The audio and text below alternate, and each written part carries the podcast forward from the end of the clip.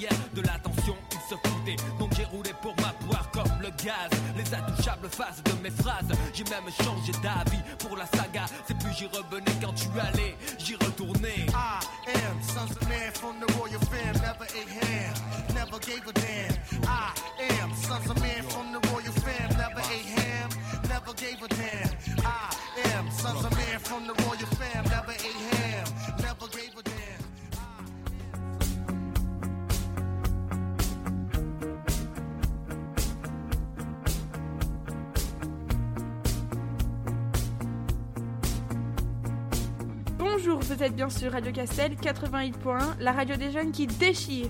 La radio du Collège Sainte-Croix à Châteaugiron. On se retrouve aujourd'hui pour une nouvelle émission.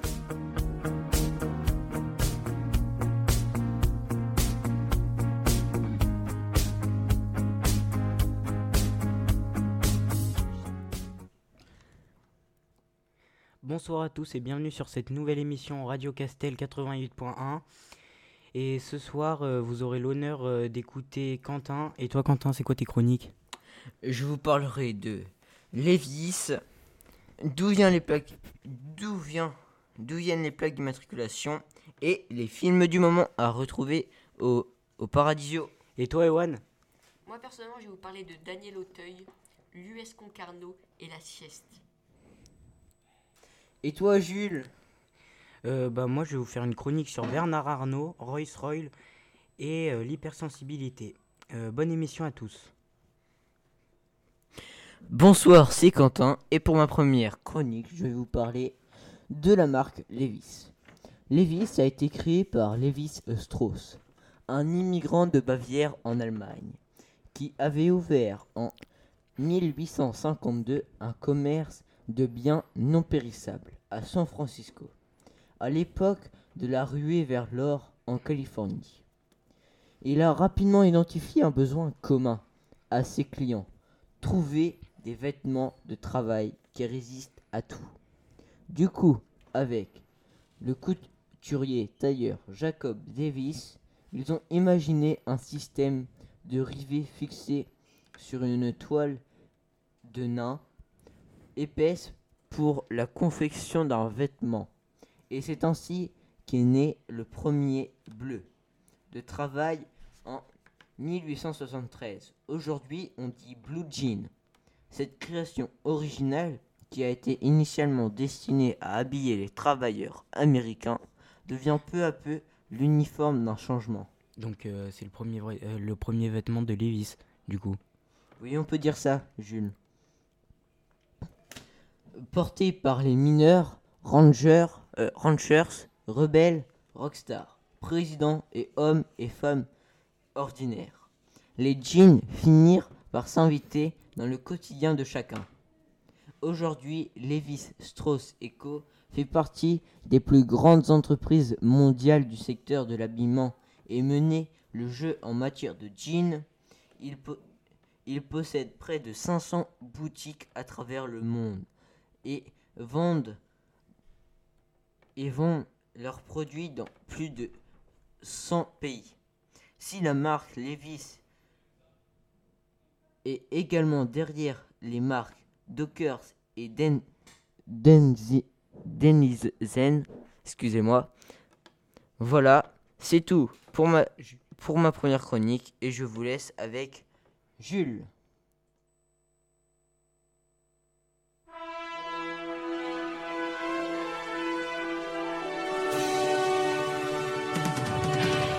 Chanteur, Chanteuse, danseur, Danseuse, acteur. actrice. C'est la rubrique Personne célèbre.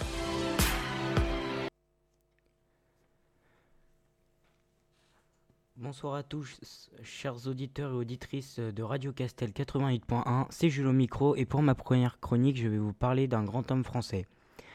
Bernard Arnault est né euh, le 5 mars 1949 à Roubaix d'une famille aisée et avec un père ingénieur. Bernard Arnault suit des études brillantes et fait une école polytechnique où il obtient son diplôme d'ingénieur en 1971 et rejoint l'entreprise familiale euh, qui était dans les travaux publics. Mais attends Jules, tu m'avais pas parlé de la maison Dior.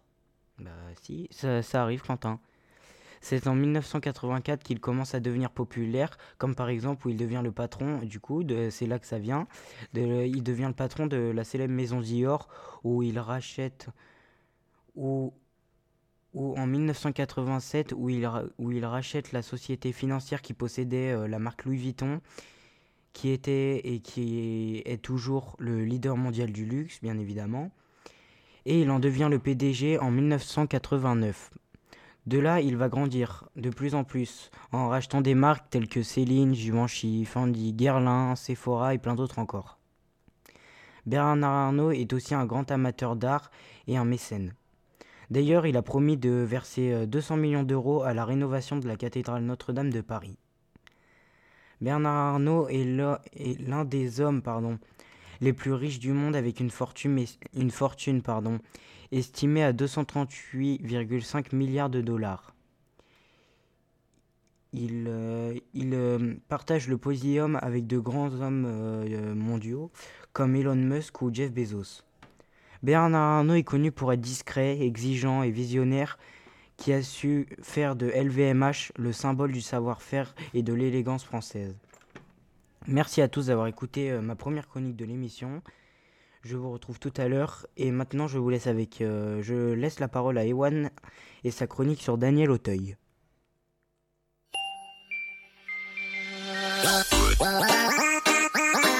Eh, acteur, youtubeur, artiste, ça te parle Bah oui, bien sûr. Ça tombe bien, c'est des célébrités dont on va parler aujourd'hui. Bonjour, me voici pour ma première chronique. Je vais vous parler d'un très très très très grand acteur français, Daniel Auteuil. Il est né le 24 janvier 1950 à Alger en Algérie, mais il a grandi à Avignon, d'où sont originaires ses parents. Daniel Auteuil n'est pas devenu acteur pour rien. Ses parents faisaient du théâtre, alors à 4 ans, il était déjà sur la scène dans le rôle du fils de Madame Butterfly.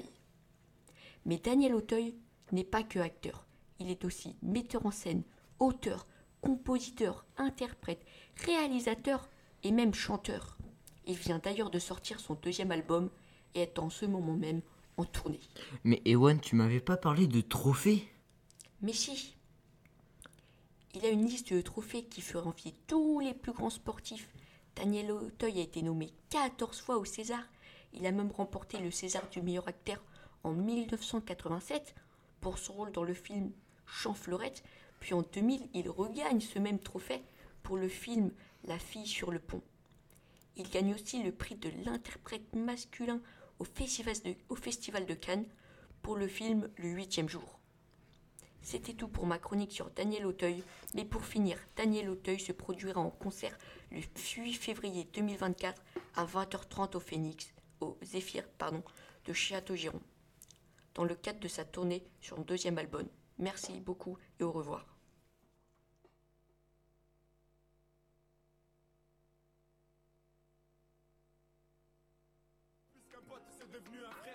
Marche avec lui, plus rien ne On a vécu des choses qu'on peut pas citer.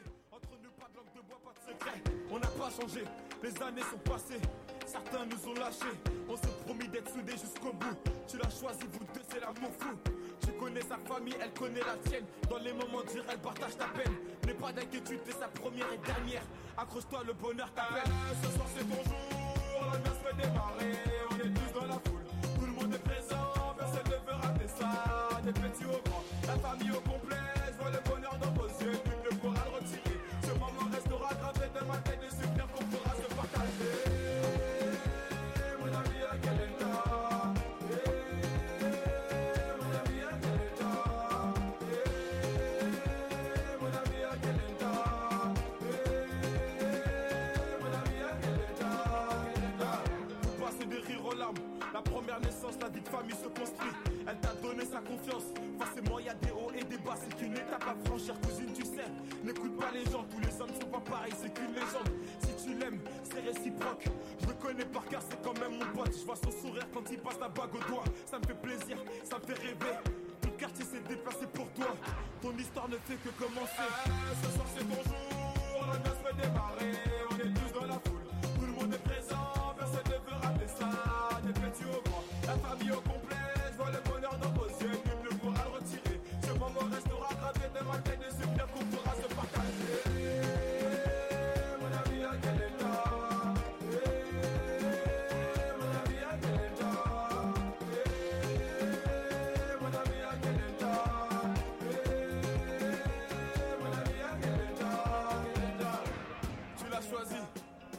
Choisi, le destin s'est pas trompé. Une étape est franchie. Le meilleur moyen de se ranger, c'était de s'unir. Désormais, dans la cour des grands, la fierté des parents quand ils verront leurs petits-enfants. Mon ami, on est fiers de toi, c'est à Dulciné, à Kelenka. ce soir, c'est ton jour, la.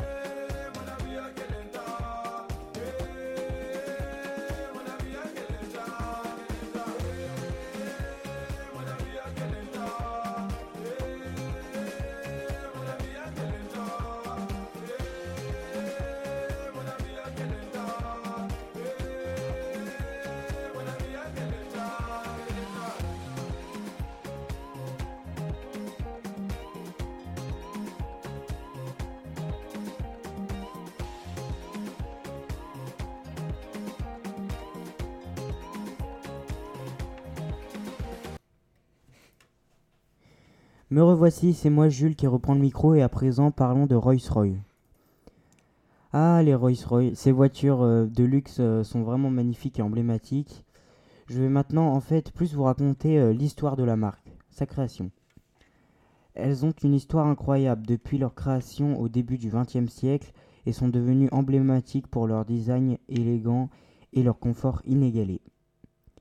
Fondée en 1906, euh, Rolls-Royce est l'une des marques de voitures symbolisant le plus la réussite et la richesse. Au début, Henry Royce, un jeune vendeur euh, de journaux, euh, commence à se former pour devenir mécanicien sur les, chem- sur les chemins de fer.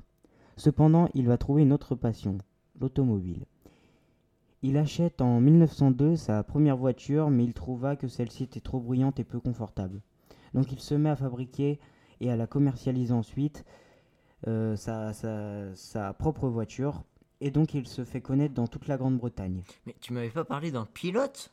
Bah si, c'est le cofondateur de la marque. En 1904, il fait la rencontre de, Char- de Charles Roy, Roy et qui est un pilote automobile anglais qui était fasciné par la voiture de Royce et décide de participer à plusieurs courses avec sa voiture.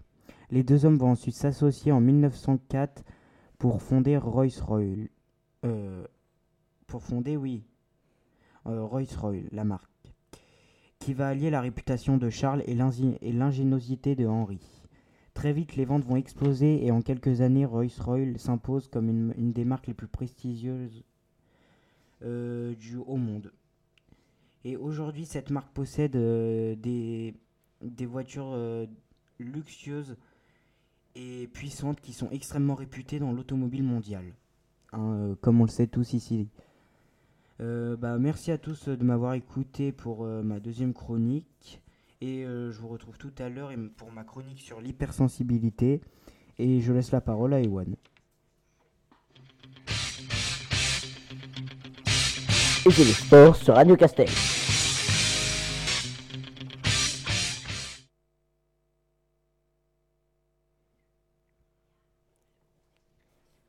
Bonjour, me revoilà pour une chronique sur un sujet très spécial.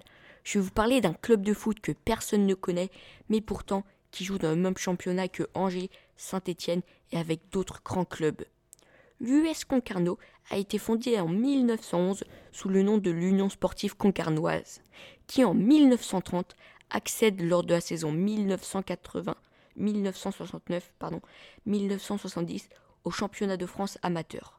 L'US Concarneau monte très vite les championnats, mais en 1977, il peine à monter en Division 2 à cause d'un goal average plus faible que l'en avant Guingamp. Durant les années 1980, les joueurs de l'US Concarneau atteignent à deux reprises les 16e de finale de la Coupe de France. Une ascension folle, n'est-ce pas? Mais en 1990, c'est la chute. Le club passe de la 3e à la 6e division amateur. L'US Concarneau est désormais en régional. Mais dans les années 2000, le club se relèvera. L'US Concarneau commencera par battre le FC Nantes 3-0, puis en 2016, il réussit à remonter en national. Ça leur a pris 26 ans, mais ils sont en national. Puis, de 2016 à 2022, le club de foot se montera de, classement en classement, jusqu'à arriver aux portes de la Ligue 2 lors de la saison 2022-2023. L'US Concarneau fit une ascension remarquable jusqu'à finir champion de National 1 qui leur fit monter au rang, de club professionnel en Ligue 2. Pour sa première saison en Ligue 2, l'US Concarneau est 14e, ex au classement avec Bordeaux. C'est tout pour ma chronique sur l'histoire d'un petit club français qui est passé de rien à un club professionnel. J'espère que cette chronique vous aura plu et que vous et je vous retrouve juste après pour ma, cro- pour ma dernière chronique. Très belle remontée hein, pour ce club. Oui, effectivement.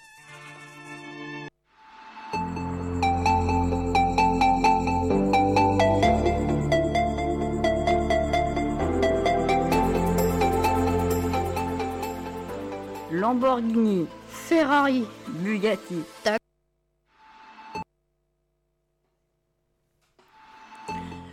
Pour ma deuxième chronique, je vais vous parler de la pl- des plaques d'immatriculation. Oui, très intriguant comme sujet.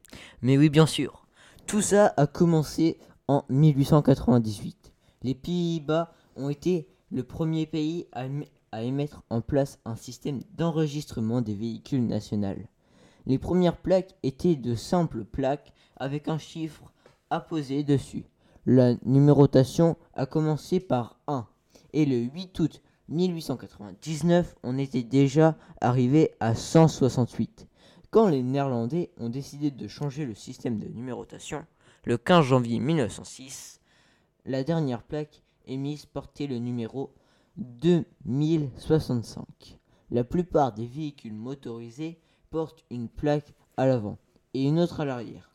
Certains véhicules peuvent n'en comporter qu'une plaque à l'arrière, comme les motocyclettes, les tricycles ou quadricycles à moteur. D'anciens modèles de motocyclettes ont apporté une plaque sur, le garde-boue, avant lisible, des deux côtés de l'engin.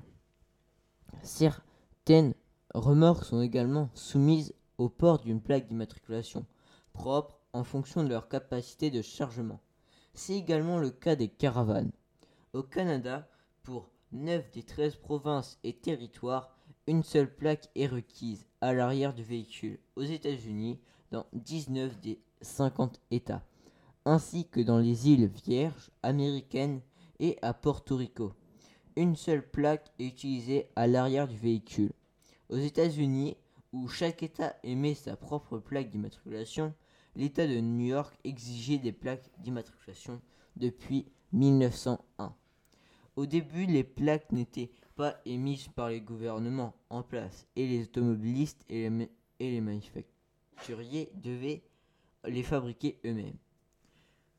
Le, Massa, le Massachusetts et, le, et la Virginie occidentale furent les premiers États à émettre des plaques en 1903.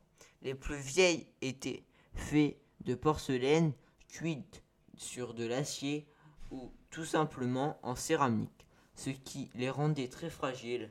Quelques exemplaires seulement nous sont parvenus au fil des années. D'autres matériaux furent testés, dont du carton, du cuir, du plastique, et durant les pénuries dues à la guerre, certaines plaques furent fabriquées en cuivre à l'aide de fèves de soja. Et voilà, j'espère que vous avez bien aimé ma deuxième chronique, et maintenant, je vous laisse avec un peu de ti- temps de musique. Mais Et qu'est-ce que tu as à me dire, Jules? Juste une dernière question. Et du coup, c'est à partir de quand les... qu'il y a eu les plaques noires sur les véhicules? Ça va être pour une autre chronique, à mon avis. Ou la prochaine émission, bien sûr. Ah, et voilà, maintenant, un petit moment de musique.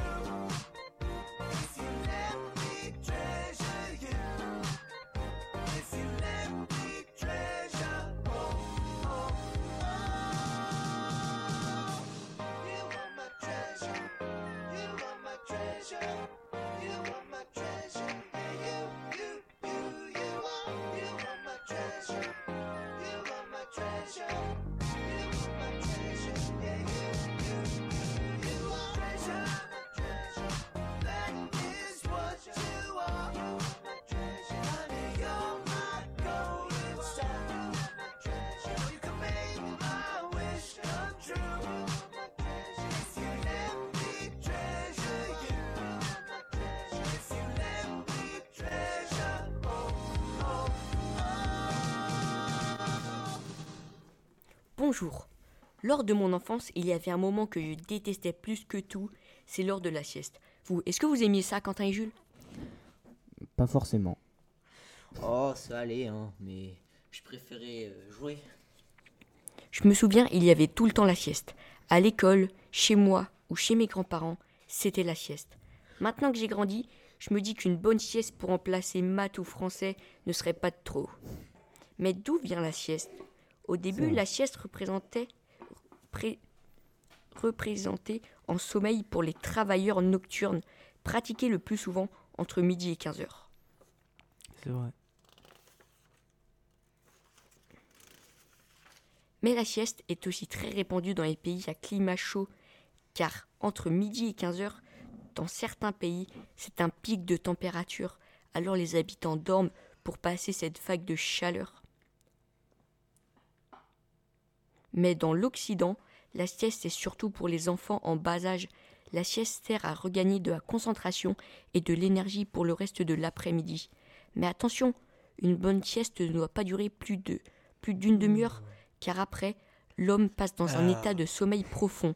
Au réveil, ça donne l'impression d'être fatigué, comme certaines personnes le matin. La sieste est surtout répandue en Suède, le pays d'origine de Ikea. En Suède, à l'heure de la sieste, les IKEA restent ouverts pour permettre aux clients de faire la sieste tout en testant les produits de cette même marque. C'est vrai ça? Oui.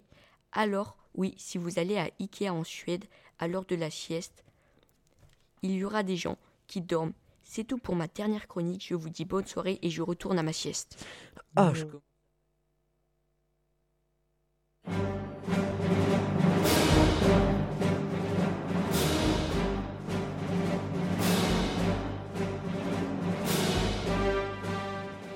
Auditeur, je suis ton animateur. C'est la rubrique cinéma.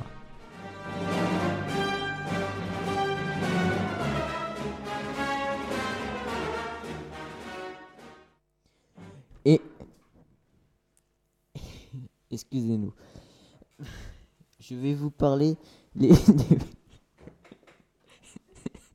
Je vais vous parler des films du moment. Excusez-nous. Euh, que vous allez pouvoir retrouver au cinéma Paradisio cette semaine.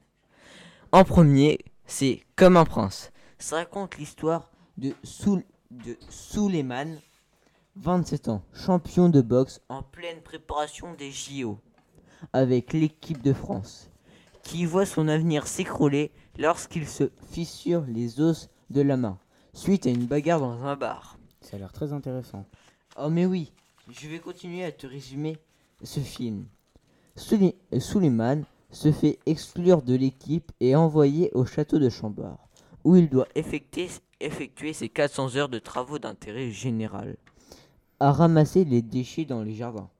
D'abord, insensible au lieu, Suleiman finit par s'intéresser au château, à ceux qui y travaillent et notamment à Eddie, le responsable événementiel qui va l'embarquer dans un autre univers. Mais sa rencontre avec Melissa, une jeune ado au talent exceptionnel pour la boxe, va remettre en question ses projets. En deuxième, Making of, qui parle de Simon, réalisateur aguerri, qui débute le tournage d'un film racontant le combat d'ouvriers pour sauver leur usine. Mais entre les magouilles de son producteur, des acteurs incontrôlables et des techniciens à cran, il est vite dépassé par les événements. Abandonné par ses financiers, Simon doit affronter un conflit social avec ses propres équipes. Dans ce tournage infernal, son seul allié est le jeune figurant à qui il a à qui il a confié la réalisation du making of. En troisième, Chien et chat. Monica est la propriétaire de Diva, célèbre chat et star d'internet. Jack est un voleur dont le dernier larcin est un énorme rubis d'une valeur inestimable. A malencontreusement été avalé par un chien errant nommé Chichi. Par par un concours de circonstances, Monica et Jack se retrouvent séparés de leurs animaux et les voient donc impuissants s'échapper vers une destination inconnue. Commence alors un fou road trip entre Montréal et New York pour les deux duos que tout oppose, avec d'un côté les humains qui ont perdu la trace de leurs précieux animaux et d'autres les animaux livrés à eux-mêmes pour retrouver leur maître sans, a- sans savoir qu'à leur trousse, le policier Brent est prêt à tout pour récupérer le rubis. Bonnard, Pierre euh, et en quatrième, vous pouvez retrouver le film Bonnard, Pierre et Marthe. Pierre Bonnard ne serait pas le peintre que tout le monde connaît sans l'énigmatique Marthe, qui s'occupe à elle seule presque d'un tiers de son œuvre. Et voilà, c'est la fin de ma chronique, mais j'ai d'abord une question à poser. C'est quel est le film qui t'a plu que j'ai résumé, Ewan? Je pense que le premier sur Igio m'a Oui. beaucoup plu. Le, le premier aussi. Mais Quentin, en passant devant un cinéma, j'ai vu un film avec comme acteur Daniel Auteuil. Tu pourrais nous en parler dans une prochaine chronique? Mais bien sûr, et bien sûr, c'est le film Un silence que vous pourrez retrouver au cinéma.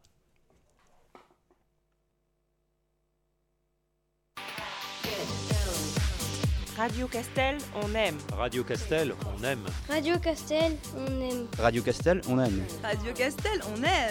Radio Castel, on aime. Radio Castel, on aime. Radio Castel, on aime. Radio Castel, on aime. Radio Castel, on aime. Me revoici, c'est Jules et je reprends le micro pour maintenant vous parler à présent de ma dernière chronique sur l'hypersensibilité. Ah mais non, t'es trop sensible, tu t'en fais trop pour rien, c'est complètement débile de réagir comme ça. On vous a déjà dit ça, non? Oui, quelquefois. Et eh bah c'est peut-être que vous êtes hypersensible. Ce que ces gens oublient, c'est que souvent dans la sensibilité, avant de y avoir des réactions émotionnelles fortes, il y a le surplus d'informations. On ne perçoit pas un son ou une couleur, non, on perçoit un élément également que toutes ces nuances et plus loin aille plus loin encore, on et plus loin encore, pardon, on associe également tout ce qui peut se rapporter et qu'il s'agisse de liens logiques ou de liens personnels comme du vécu ou de l'expérience. C'est pour ça qu'on va euh, être facilement dérangé par des petites choses euh, parce que ça représente bien plus que ça. C'est pour ça que des fois euh, ça rend les relations sociales aussi compliquées. Que parce que on perçoit le, les moindres micro-expressions pardon, qui peuvent nous, euh, nous révéler un qui peuvent nous révéler un univers. Euh, désolé pour les bafouements. C'est comme une perception étendue.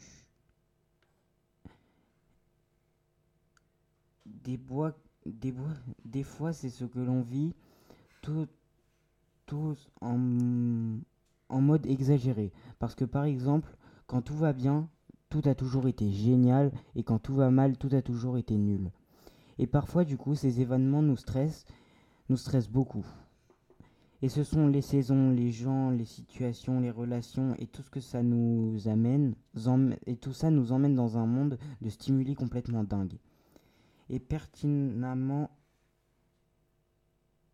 et pertinemment, j'ai très souvent l'impression de me prendre la, la quasi-totalité des stimuli en même temps et souvent certaines, certaines de ces infos vont associer et donc vont percevoir ces émotions, si peu communes que ça va nous déstabiliser. Des émotions complètement, complètement dingues qui s'enracinent parfois pour plusieurs jours. On atteint presque des formes de conscience sur, sur certaines situations. Et on a toujours euh, à vouloir comprendre comment on y est parvenu. C'est comme ça que la sensation, c'est comme euh, la, sensation d'avoir une vérité sur le bout des doigts sans jamais vraiment la pouvoir l'atteindre. Et euh, bah, c'est la fin de ma chronique. Merci à tous de m'avoir écouté et de nous avoir écouté sur cette première partie d'émission. Et tout de suite la deuxième partie d'émission, mais juste avant une petite pause musicale.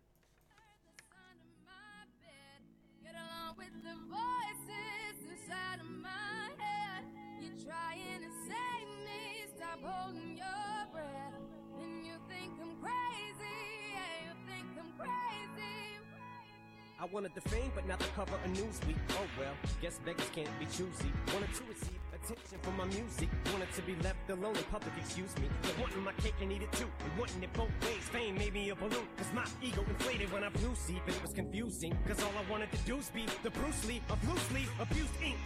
Use it as a tool when I blew steam. Woo! Hit the lottery, ooh wee. But with what I gave up to get was bittersweet. It was like winning a used me. Ironic cause I think I'm getting so huge I need a shrink. I'm beginning to lose sleep. One sheep, two sheep, going cuckoo and kooky is cool key. But I'm actually weirder than you think. Cause I'm, I'm friends with the monster.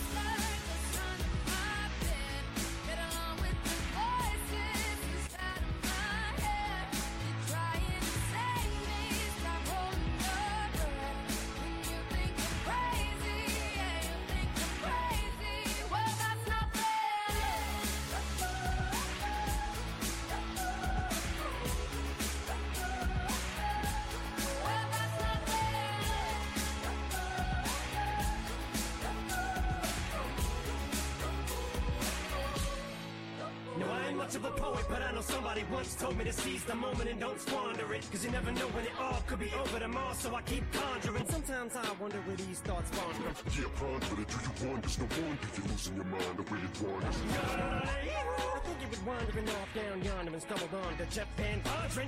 Cause I need an interventionist to intervene between me and this monster and save me from myself and all this conflict. Cause of everything that I love killing me and I can't conquer it. My OCD's talking me in the head, keep knocking. Nobody's home. I'm sleepwalking. I'm just relaying what the voice in my head saying. Don't shoot the messenger. I'm just friends with the Call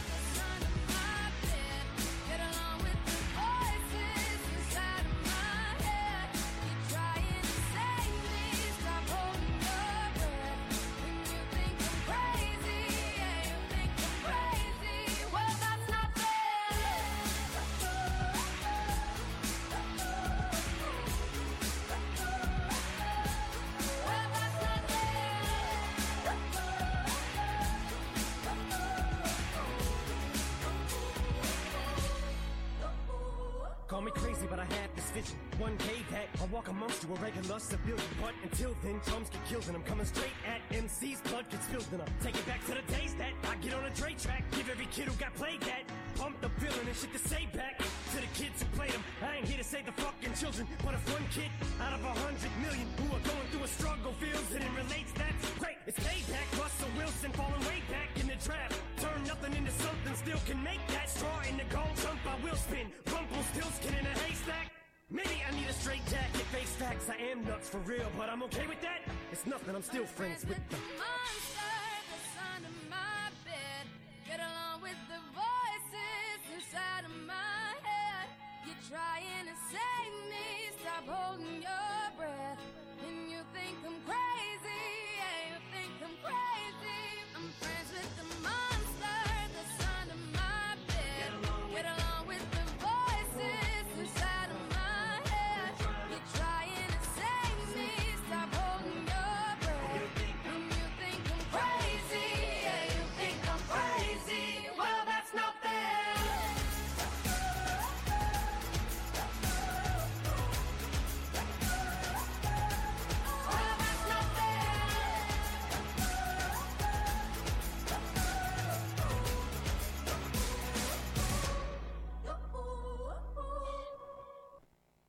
Après cette petite interlude musicale. Vous êtes toujours sur Radio Castel, la radio du Collège Sainte-Croix. Nous sommes en direct, l'émission continue avec une nouvelle équipe jusqu'à 18h.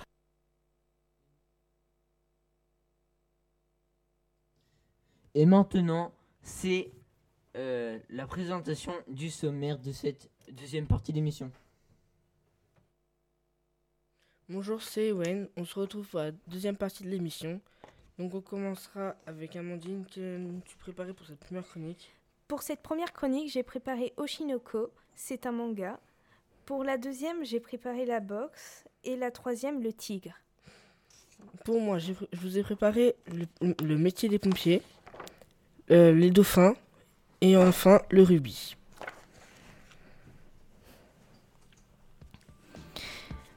Bonjour à tous et à toutes.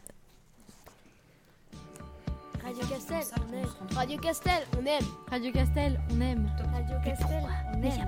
Radio Castel, on aime. Radio Castel, on aime. Radio Castel, on aime. Radio Castel, on aime. Radio Castel, on aime. Radio Castel, on aime. Radio Castel, on aime. Radio Castel, on aime.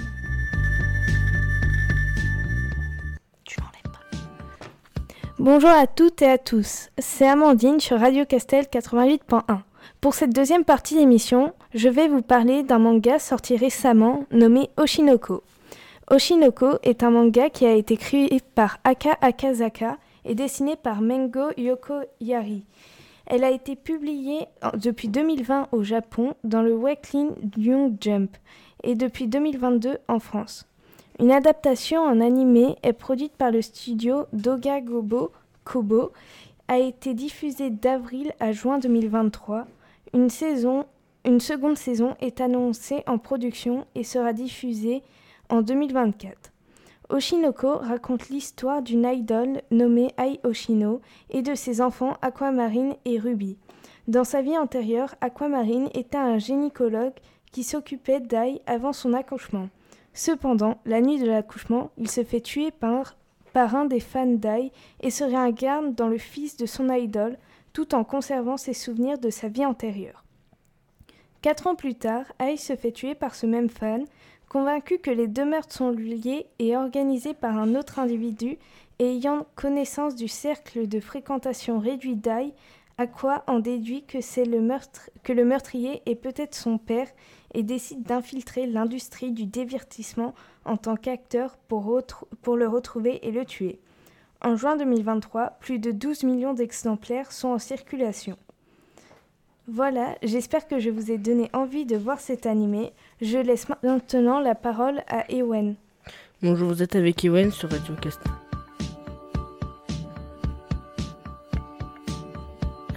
Castel, on aime. Radio Castel, on aime. Radio Castel, on aime. Radio Castel, on aime. Radio Castel, on aime.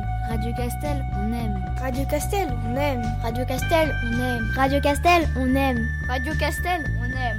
Radio Castel, on aime. Radio Castel, on aime.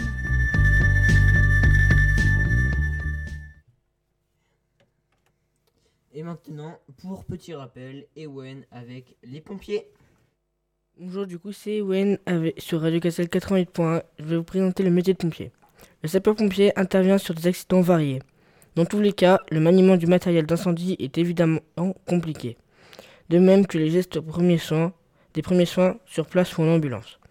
Les missions des pompiers, difficiles et pénibles, présentent des risques importants. La fréquence et la nature de leurs, de leurs interventions, les stratégies d'action et de prévention les obligent à utiliser des moyens différents selon les zones à protéger. Mer, montagne, sites industriels à haut risque chimique ou nucléaire, grands centres urbains, petites communes. À Paris et dans les départements limitrophes, Haute-Seine, Val-de-Marne, Seine-Saint-Denis, ainsi qu'à Marseille et au sein de la sécurité civile, les pompiers sont des militaires. Sur le reste du territoire, ce sont des pompiers civils qui dépendent de leur collectivité locale et relèvent du ministère de l'Intérieur. Les pompiers militaires travaillent soit pour la brigade des sapeurs-pompiers de Paris, BSPP, dépendant de l'armée de terre, soit pour le bataillon des marins-pompiers de Marseille, BMPM, dépendant de la marine nationale. Ils peuvent être aussi affectés dans, les unités d'instruction et d'intervention de la sécurité civile, UIISC, comme sapeurs-sauveteurs. Parmi les pompiers civils, on, distingue les pompiers professionnels et les pompiers volontaires de loin les plus nombreux. Les pompiers professionnels sont des fonctionnaires territoriaux rattachés à des SDIS, services départementaux d'incendie et de secours. Certains pompiers professionnels sont également employés soit directement par des, entreprises, soit par des sociétés de sécurité privée. Pompiers professionnels, ils assurent la sécurité, la prévention, la maintenance des appareils et la formation des personnels sur sites sensibles, sites et vaisseaux. Les pompiers volontaires remplissent leur mission, mission de secours à victimes des activités, incendies et des interventions diverses. Tout en exerçant leur propre métier en parallèle, ils ont il ou elle s'engage pour 5 ans avec la, la possibilité d'interrompre cet engagement pour raisons personnelles. Qu'ils soient professionnels ou militaires, les sapeurs-pompiers sont astreints à un service de 24 heures ou de 48 heures d'affilée pour pouvoir intervenir à tout moment. Cette permanence est compensée par un système de repos. Le mode de vie de sapeur-pompier professionnel et celui des militaires sont voisins, casernement, hiérarchie, grade. Les pompiers volontaires de leur côté doivent organiser leur vie afin de pouvoir se libérer immédiatement en cas d'alerte. Ils participent aux entraînements et aux tours de garde. De, tours de garde. Il faut avoir entre 18 ans et moins de 26 ans pour sapeur-pompier de Paris. Sapeur-sauveteur marin-pompier. Avoir la nationalité française ou être ressortissant européen. Avoir un diplôme de niveau 5, brevet des collèges, CAP. Satisfaire aux conditions d'aptitude médicale. À la brigade de sapeurs-pompiers de Paris, BSPP, 1750 euros net mensuels pour un sapeur célibataire sans charge de famille.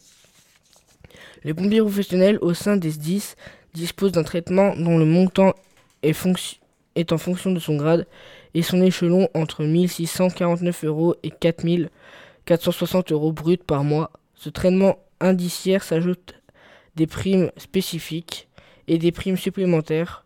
En milieu de carrière, le régime indemnitaire augmente de plus de 50% la rémunération des pompiers professionnels. Dans le privé, dans le, privé le pompier professionnel émarge aux environs de 2300 euros bruts mensuels.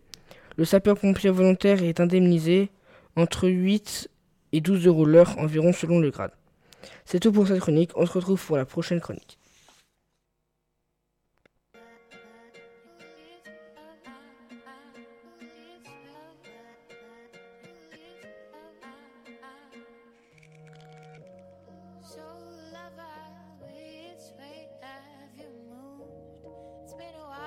Since our bodies grooved. Cosmic love gave you something gold. So you wrap it all up and take it. Suddenly it's real. Suddenly it's you. You're free now. Somehow. Suddenly it's real. Suddenly it's feel. You're free now.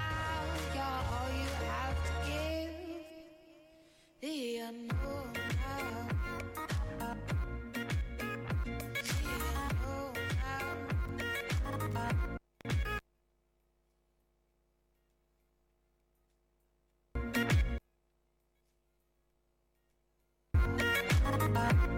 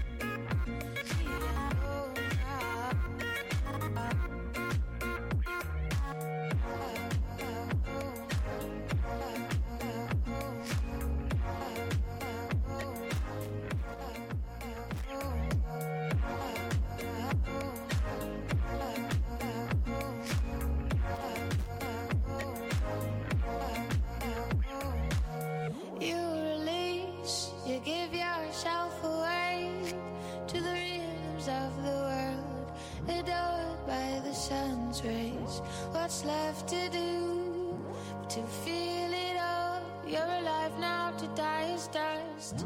Nothing less or something more.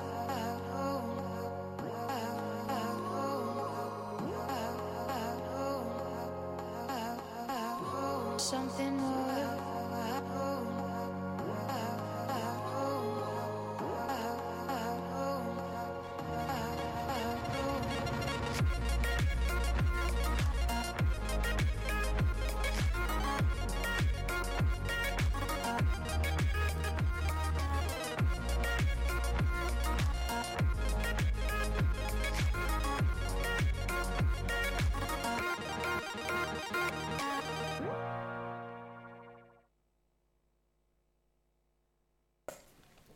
Le mot dauphin est issu du latin vulgaire delphinus, du latin classique delphinus, lui-même issu du grec. D'après le trésor de la langue française informatisée, sa plus ancienne occurrence connue se trouve dans un manuscrit du roman d'Alexandre. Dauphin désigne en français de nombreux cétacés à dents odontocètes, de moins de 5 mètres, généralement dotés d'un rostre long même, si l'espèce la plus familière de dauphin celle que l'on trouve en majorité dans, le- dans les delphinariums, et, le grand dauphin, dont le nom. Les espèces concernées sont plusieurs espèces de la famille des delphinidés, qui inclut aussi les orques, les delphinoïdes et les dauphins d'eau douce vivant dans les fleuves d'Asie ou d'Amérique du Sud. Sous le terme dauphin, on regroupe beaucoup d'espèces très différentes. Certains cétacés sont parfois appelés incorrectement dauphins. Par exemple, ceux avec un rostre court ou à peine existant, tels que le narval et le beluga, deux animaux plus grands que les dauphins classiques, mais surtout les marsouins qui sont eux beaucoup plus petits. Chez les grands dauphins, les femelles mettent au monde des petits deux ou trois fois par an. Le printemps est la saison des amoureux. À la naissance, la femelle est accompagnée de deux ou trois autres femelles. Elles montent ensemble à la surface, le petit dauphin sort la queue en premier et son cordon ombilical se casse. La femelle pousse rapidement le nouveau-né à la surface pour qu'il puisse rapidement prendre sa première bouffée d'air. Le petit reste auprès de sa mère au moins 18 mois. À la naissance, le petit pèse environ 30 kg, 30 kg et mesure entre 90 et 130 cm. Pour grossir plus vite, le petit dauphin prend le lait maternel pendant plus d'un an. Il nage à, côté de sa mère et reste avec elle jusqu'à 5 ans, parfois même 6 ans. Ce sont des animaux qui apprécient souvent la compagnie de l'homme et ils accompagnent parfois les bateaux pendant un moment avant de replonger au fond de l'océan ou la mer. Certains s'approchent des côtes mais sont parfois maltraités par les hommes, ce qui les rend agressifs. C'est fini pour les dauphins, on se retrouve pour la prochaine chronique.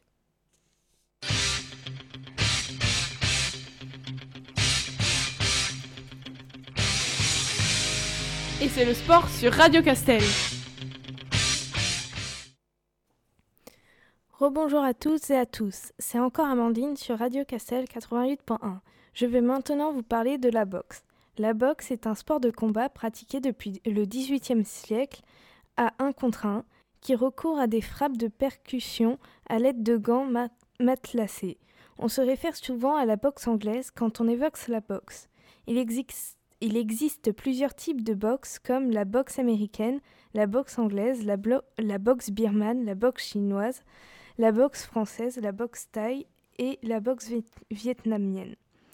La boxe anglaise est admise euh, au JO lors de la session du CIO tenue à Paris en 1901. Les premières épreuves olympiques ont eu lieu lors des JO d'été 2022 d'été de 1904 à Saint-Louis aux États-Unis où la boxe féminine est pr- représentée en tant que sport de démonstration. La boxe mo- moderne est née au milieu du XIXe siècle et en, organisant des interventions, des, des excusez-moi, en organisant des combats clandestins au cours desquels se formes de l'ordre interviennent régulièrement. Les 16 règles qui en résultent portent le nom des règles de Marquis de Queensberry, qui imposent le port des gants, définissent les catégories de poids, limitent de round à 3 minutes, interdisent les coups sur un adversaire à terre et le combat au finish. Les combats deviennent alors plus rapides, moins brutaux, mais beaucoup plus techniques, ce qui permet de sortir de la clandestinité. La boxe devient alors un des premiers sports professionnels de l'ère moderne. Le règlement sportif fixe le nombre d'armes corporelles à utiliser en kickboxing américain, en full contact américain, en savate box française, seulement 4 armes sont autorisées, les deux poings et les deux pieds.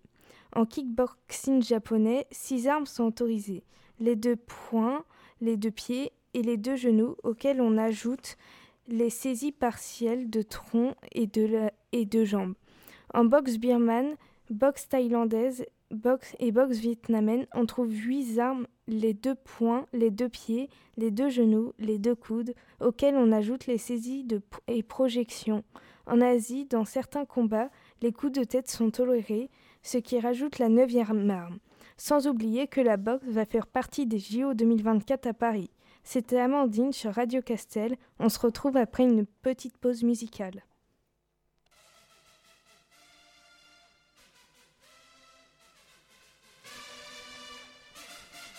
Il est l'heure, fini l'heure de danser.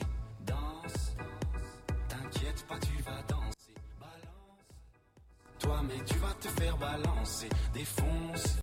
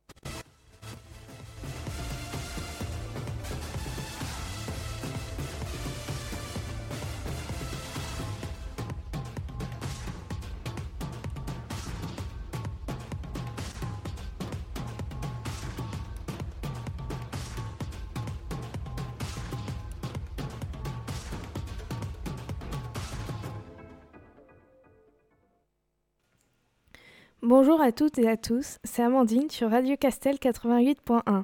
Je vais vous parler du tigre, cet animal extraordinaire.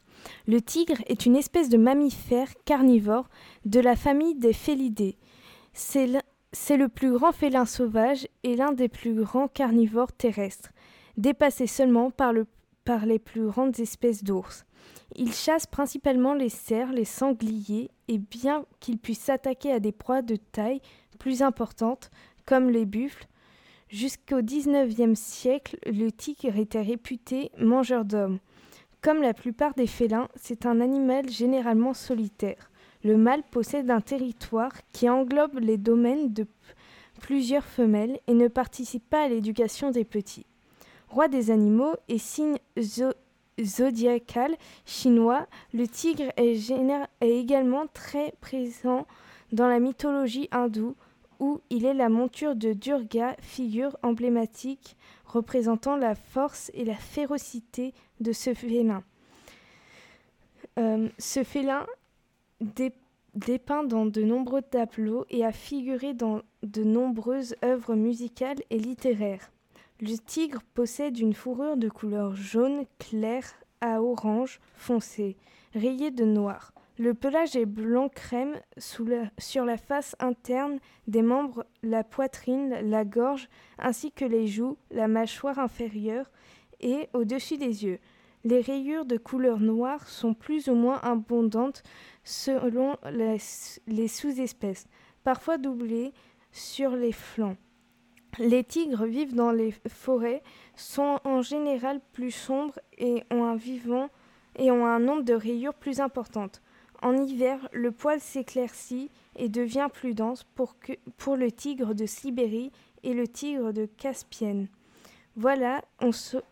j'espère que vous en connaissez plus sur cet animal. Je vous laisse avec Ewen. Radio Castel, on aime. Radio Castel, on aime. Radio Castel, on aime. Radio Castel, on aime. Radio Castel, on aime. Radio Castel, on aime. Radio Castel, on aime. Radio Castel, on aime. Radio Castel, ma radio préférée. Quelle expérience en collège. Radio Castel, on aime.